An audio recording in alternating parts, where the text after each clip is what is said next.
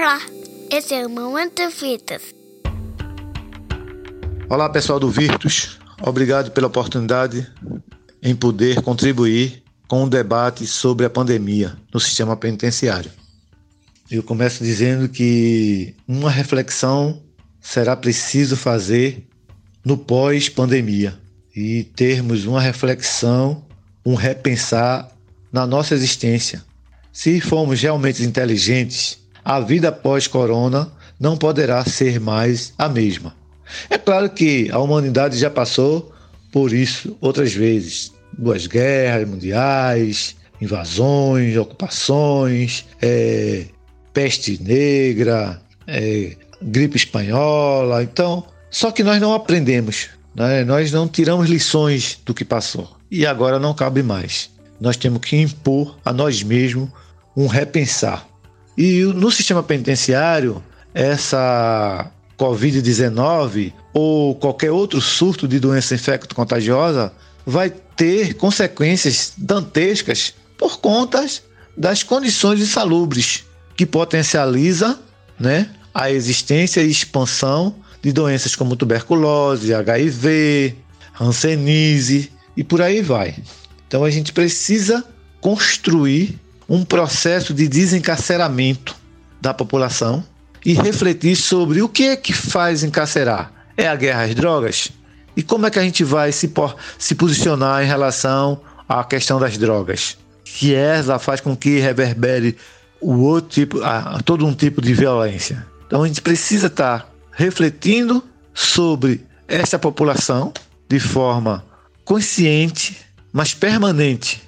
O tempo todo está pensando, porque o que produz essa população extremamente gigante é uma coisa chamada de racismo institucional.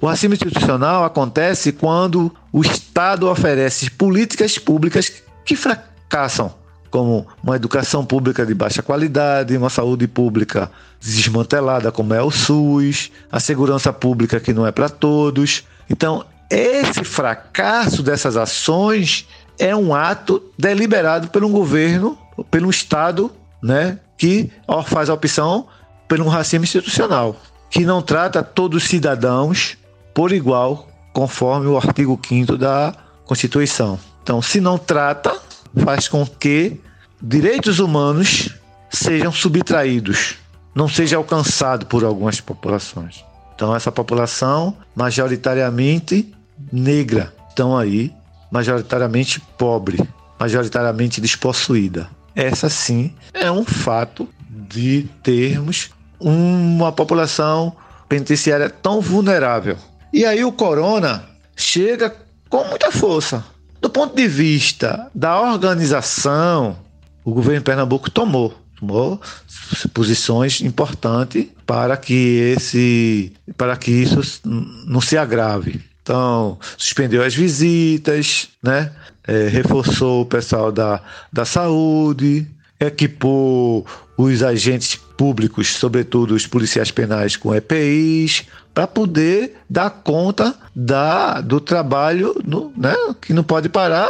A unidade prisional ela, ela não para, ela está sempre né, é, no cotidiano, no dia a dia, porque é isso mesmo. Então, o sistema penitenciário não é como uma delegacia, como outra coisa, é como um hospital, um hospital que, não, que atua 24 horas. Agora, as condições estabelecidas não propicia sucessos, mesmo que as estratégias sejam postas, porque insalubridades são muito grandes. Então a gente precisa estar tá discutindo como tornar cidadãos e sujeitos de direito as pessoas privadas de liberdade. É isso. Você ouviu Euclides Ferreira da Costa, policial penal, pedagogo, mestre em educação pela Universidade Federal de Pernambuco, doutorando em educação pela Universidade de Coimbra e militante do movimento negro.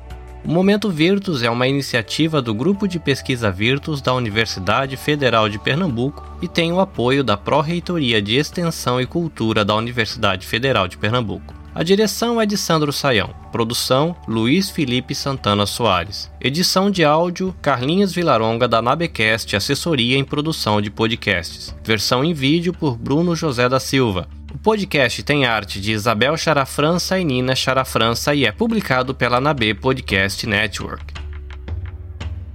Tchau, pessoal. Até a próxima. Bye, bye.